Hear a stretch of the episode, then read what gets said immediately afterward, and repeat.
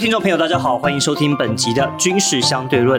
从今年开始呢，你或许开始陆陆续续在网络上看到一些笑话，就说，哎，好像在路上看到所谓的越来越多的英文老师，但是呢，他们看起来又不太像一般补习班的英文老师，而是看起来每个好像都有练过，好像都身材魁梧，然后很精壮的一些外籍人士。讲到这边呢，可能有些人大概听得懂我在讲些什么了吧？没有错，因为这些人其实有些是来台湾来协训国军的一些美军的人员。那根据美国《华尔街日报》、还有综合台湾中央社、还有国防部自己的一些间接的说明哦，目前大概有一百到两百名的美军教官在台湾。那之前也报道说，大多数在进驻的是陆军的新训中心跟后备旅，提供一些建言哦。但是很多主战部队还有些呃，就是像我之前去一些基地呢，其实我都有看到一些外籍教官的一些身影。那这早就不是新鲜事，包含在今年的汉光演习，在国军大大小小的演训当中，有一些演眼尖的人，他甚至也用照片捕捉到这些教官的一些身影。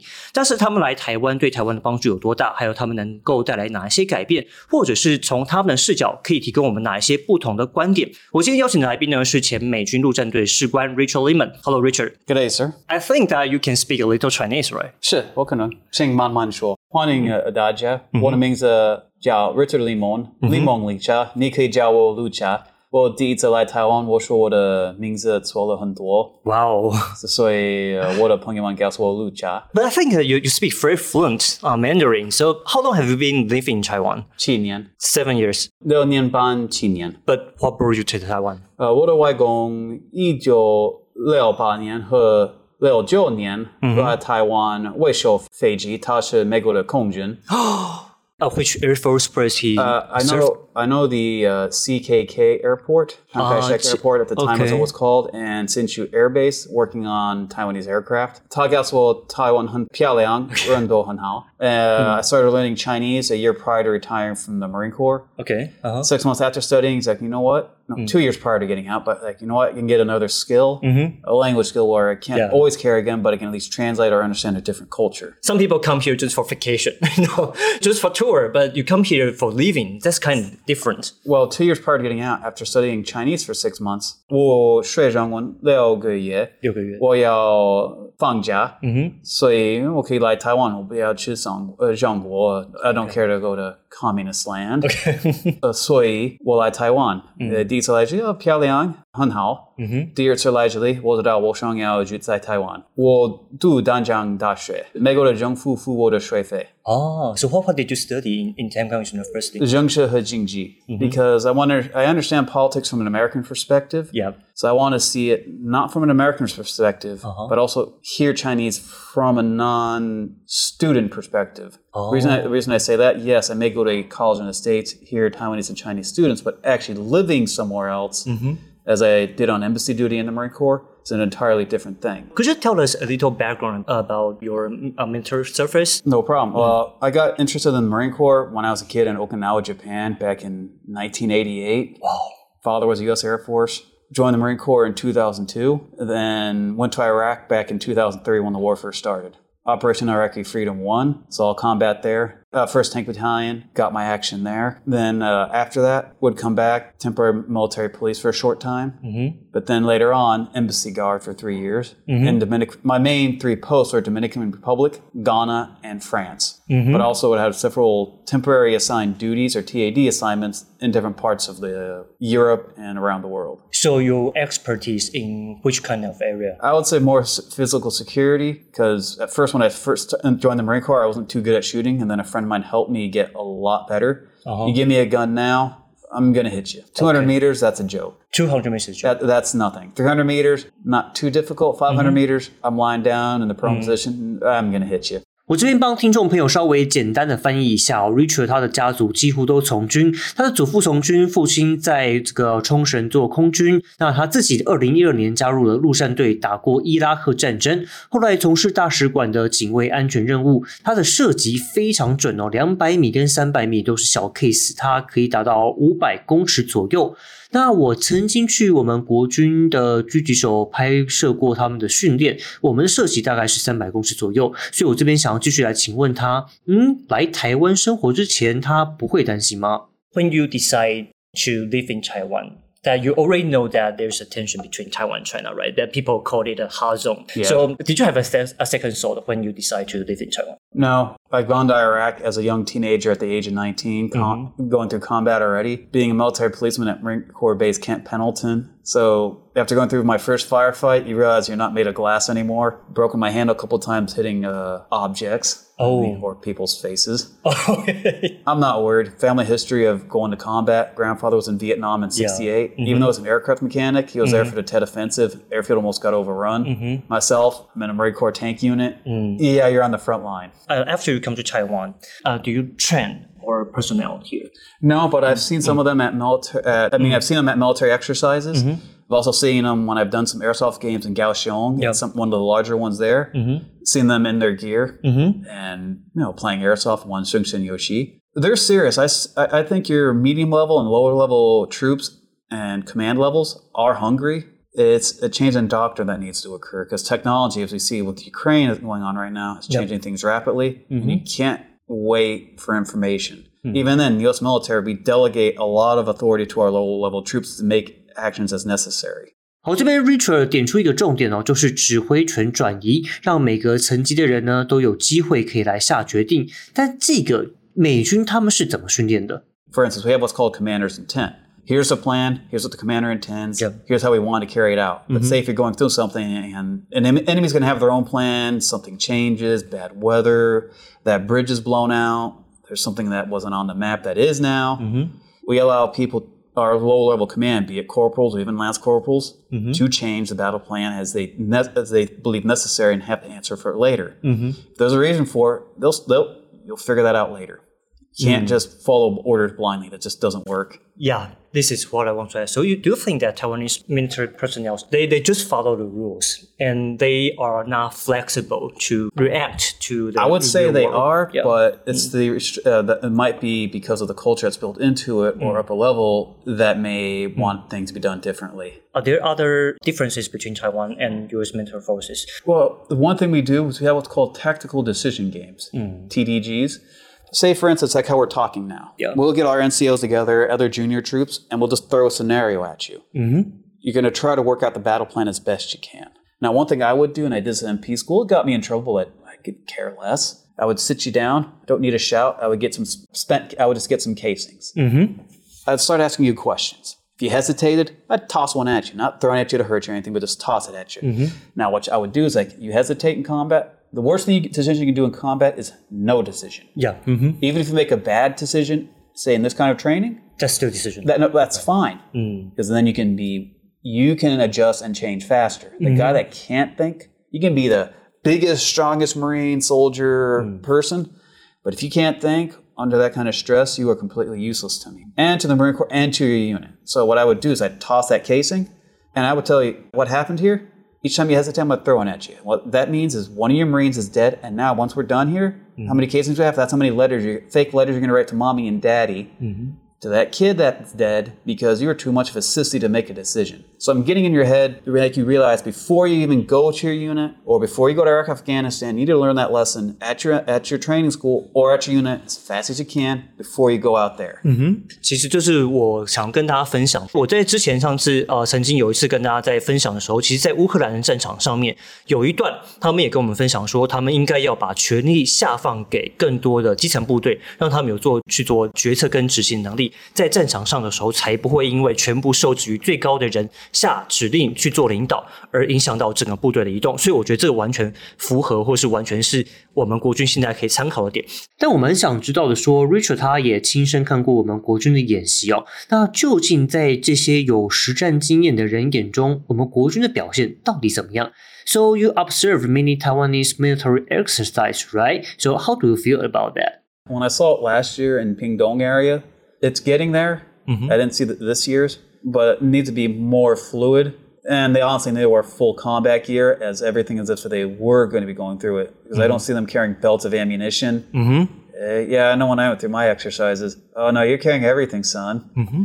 Well, you might not be wearing the main pack. You, you might have your assault pack or whatever extra gear depending on your position. So that now how they do a combined arm exercise? Okay, fair enough on that part. It's close, but it needs to be done more often. It's a landing exercise, right? Yes, sir. Mm-hmm. But it, uh, like say some of the aircraft, combined arms, tanks and whatnot needs to be done more often than rare than it rarely is. Well, once or twice a year is uh, not enough. Like in your, when I was in tanks, you're, if you're in a line company, that means you're the uh, frontline tank units, be it Alpha, Bravo, Charlie, or Delta company. You will be in the field once a month for like, like a week. And I know Taiwan doesn't have the biggest budget. And when mm-hmm. the U.S. military budget, I remember my grandfather telling me, my father telling me during the date, the late '70s, early '80s, when the budget wasn't the best, mm-hmm. what the U.S. military would do, at least the Army and Marine Corps, Yep. what we would do to save money or save unit funds. We're not taking vehicles to the exercise training ground. We're going to mm-hmm. march there. The only vehicle that's going to be driven is the ambulance, oh. and the vehicles that need to tow the ammunition or heavy gear. Everyone else, march. You don't need trucks to get. How far is it? 10, 5 kilometers or 8 kilometers. Cool. Get your boots on, get your gear, and march.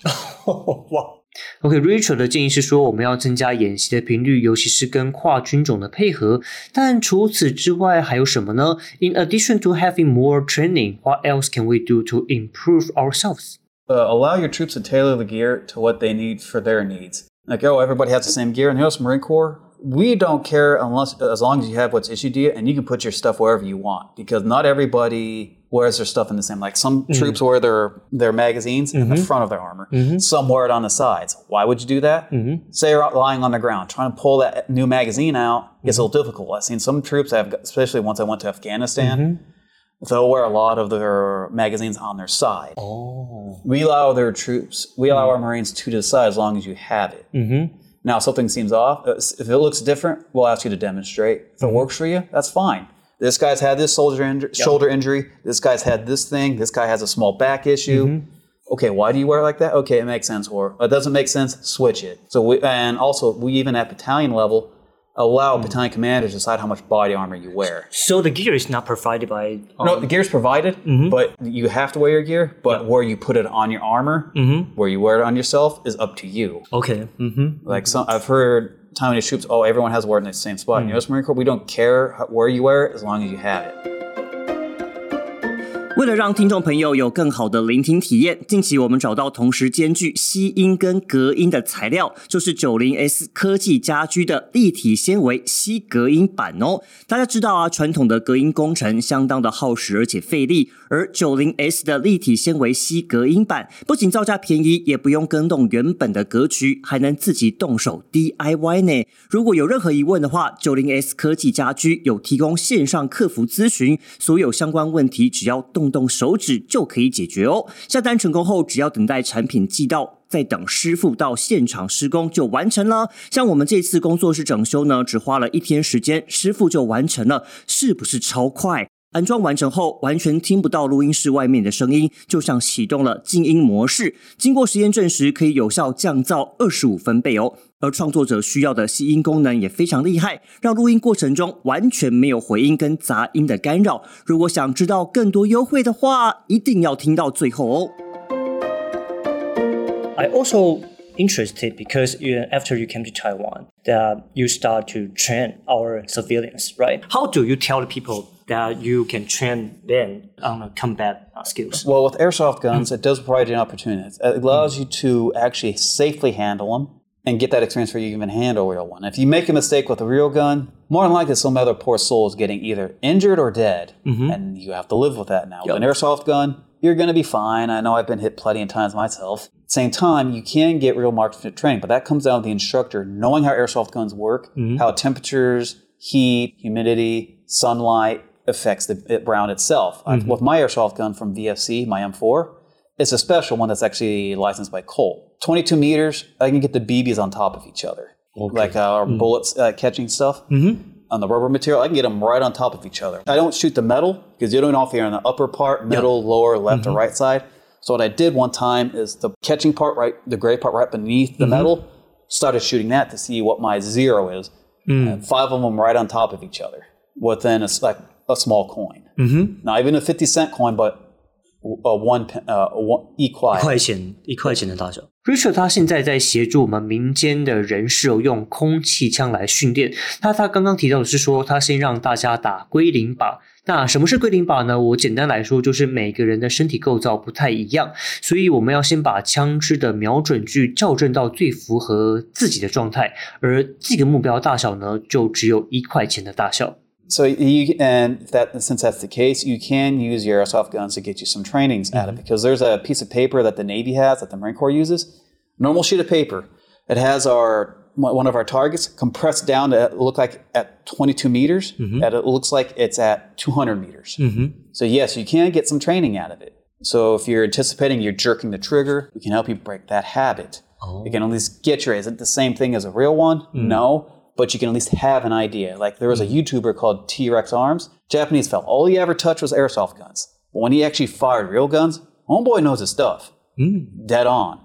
But the training we do here at the National Shooting and Education Center, I hmm. tend to teach a more combat oriented style. For instance, like I'm getting some targets from the US, just paper targets. Uh, Eventually, I'm going to teach more marksmanship classes. Like the 20th, I'll be giving a level one marksmanship class, mm-hmm. similar to what we do in the Marine Corps, but some differences. Okay. Uh-huh. And that's not going to be as combat oriented, just getting you the skill sets you need to understand how to set yourself up, mm. laying down position, kneeling position, standing position, how to shoot your rifle, mm-hmm. how to wear your gear. Okay. Uh-huh. Because, like, for instance, we had some people for our level zero class just understanding how airsoft guns and be it the AEGs and GBBs work, mm-hmm. uh, the electric and gas power. We had one shooter she had a leg injury before. She, right? Yes. Mm, mm. Uh, she can't lay down on her foot fully in the kneeling position Oh. Mm-hmm. That shows a physical limitation. I had her come before the class. She has this injury. So to say, if an instructor says everyone has to be the same, she physically can't be like everyone else because she's had a previous injury. Mm. She's done nothing wrong. She's not doing wrong. I teach you methods. Now, what I tell you is, I'm going to teach you several methods, but you shoot like this. Yes, but that may not work for you. What this other method may work for you though, but it doesn't work mm. for me. Mm-hmm. I'm left eye dominant, but right-handed. OK，Like we, uh, there's a test I make everyone do, checking which eye is dominant. I'm right-handed, but left eye dominant. Mm. That's why I sucked shooting at first, and a lot of people don't fully understand that. Ten percent of the shooters, your dominant hand is not your dominant eye. Mm. You multiply those, say, what nine, nine, ten thousand Marines, mm-hmm. roughly ten percent of those guys, their dominant hand is not their dominant eye. It's not the same on the same side. Yeah. So he made that sh- that trooper may be shooting poorly, not because they don't know how to shoot, is that they don't understand their body. 所以 Richard 教的东西很基础，但是也很重要的部分，就是说不要以为大家把枪 拿起来就可以直接打哦，不是这样。你要先了解到你的惯用眼是左眼、右眼，惯用手是左手还是右手，你才能找到最适合自己的射击的姿势。So, um, what kind of person? I mean, are they all civilians? So mainly civilians. Do, we have, do we have some people that were military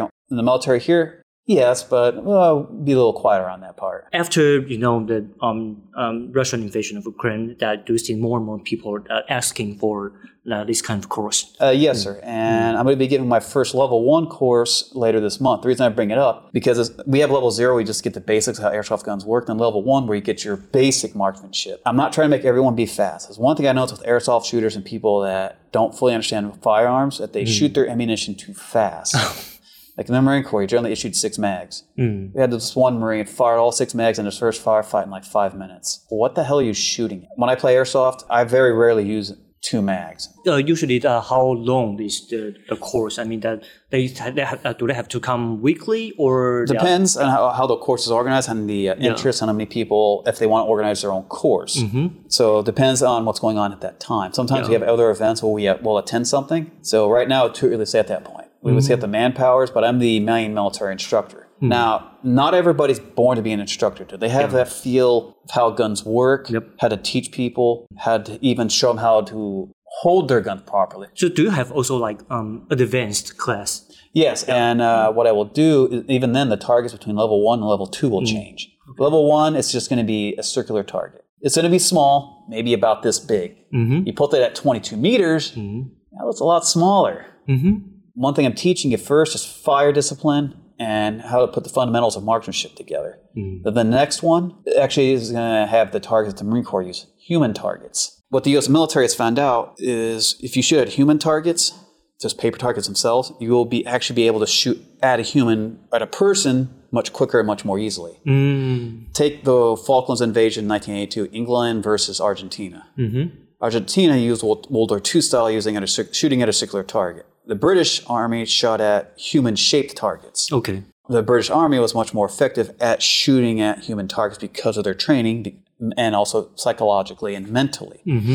But there's something else to realize. There's a price to pay for that too. Knowing that you've actually done these things, so Taiwan too has to get their military ready and their civilian infrastructure ready for the mental issues that are going to come with it. You don't want to learn the lesson the hard way from World War II, what we call shell shock or PTSD after Vietnam and what we mm. got now.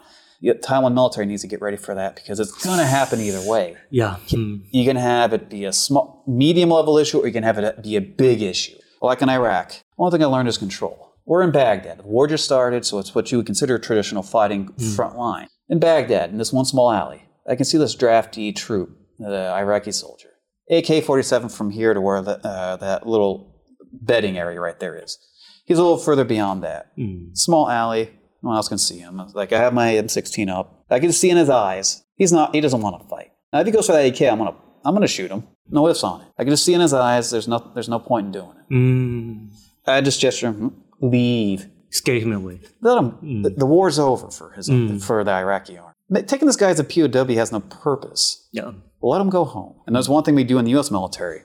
You come to us, we try to treat, turn you as a better person. Like one thing we do in the U.S. military, like I tell other people, don't just join to go join the infantry. Hey, be a tank. You want to go see fight? Get a skill out of it. Like, what do you mean? As a tank mechanic, I can work on turbine as in engines, diesel engine, and hydraulics. That translates, hey, I can work on construction equipment. You need to get that stuff fixed. Or hey, you become a helicopter mechanic or a jet engine mechanic. You can work on airplanes now. So one thing Taiwan can do is use that. How can you use these skills for other people? Yeah. Because it seems like the military sometimes by a civilian pops is not respected. How can you use that to help? Hmm. You, you came to us and we return you as a better person. Mm-hmm. You have these job skills. You can hmm. get certified and work on this equipment. Say uh, there's a shortage of aircraft mechanics here in Taiwan, right?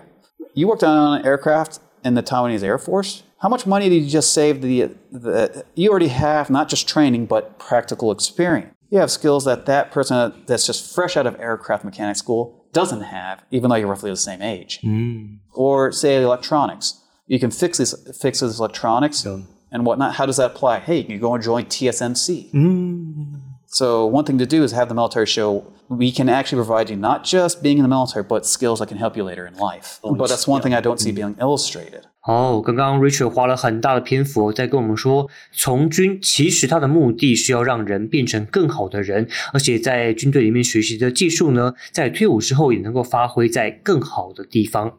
And uh, last question: Does if you people want to apply for your course, then how do they do that? Uh, they would apply for it through our webpage. Hmm. When a course pops up, we would have a, a limited number of seats. Mm-hmm. Like, for instance, the course for the level one shooting, mm-hmm. that might not have as many as level 0 mm-hmm. but that would be dependent on how many people can fit in each relay and whatnot, and how long the course itself is. Now, can we tailor it? Because level one's going to have both rifle and pistol. Say people are more interested in just rifle. Okay, we cut out pistol and we concentrate on this. Or hey, we have a lot more that want to do pistol, uh, but we had but rifle. They've already had this, so we can tailor. We also have medical training for tactical combat casualty care or T Triple C. Mm-hmm. We have that, and there's ins- some instructors that have been trained in the U.S. and they speak Chinese, no mm-hmm. problem on that part. Mm-hmm. That can come here and we can do the training on that. So you have different instructors. Yes, sir. Wow, wow, cool. So for T Triple C, we can have 30 to 50 people at any given time on that. So it wouldn't be a problem. Or say if you have a lot, okay, we, div- we divide it up, say, to, between different days. So we can tailor that. 好，今天我们时间的关系，但是非常谢谢 Richard 来跟我们的分享。其实我们听到说，在台湾跟美国的军队，不只是我们在使用的武器这些外观上面，其实我们有一个很重要的部分，是我们要跟美国学习他们在战场上，还有他们在执行任务上所学习到的一些经验。那今天最重要的呢，就是了解到美国他们是会让呃比较低阶层的人，他们有更多的能够执行任务跟决定的一些权利。那另外呢，我们可以了解到，其实，在平民他们也会有一些需要，可能学习跟认识，不管是未来要不要使用到，但是可能在保护自己的一些方面，其实像 Richard 这边，他还有其他的导师，他们也都有提供一些相关的做法。 And the National Defense Shooting and Education Center is the uh, brainchild of uh, Shong Chi Sheng. Mm-hmm. Because we had Camp 66. And the sponsors for this, for our center here, Okay. they wanted to, they're from airsoft companies and product uh, companies that want to give back to the community on that part because they realize if something kicks off, they're in the fight too. And if you're ready for a fight, you can also prevent one and show the history and teach people about. They teach Taiwanese Yeah. about the military here, and then not and get rid of some of the misunderstanding. 如果大家有兴趣的话，就记得去看一下小兰坡，他叫熊奇胜。然后还有我们在这个 Richard 这边的网站上都可以得到更多相关的讯息。今天再次谢谢 Richard。大家谢谢您。 节目刚开始有提到的九零 S 目前有做吸隔音版的优惠活动，不限箱数，一箱可以折抵六百八十六元，折扣后一箱只要一千一百四十四。活动只到八月底，赶紧把握机会。详细资讯可以到九零 S 官网查看。以上就是这集的军事相对论，希望对大家都有帮助。我们下一集再见，拜拜。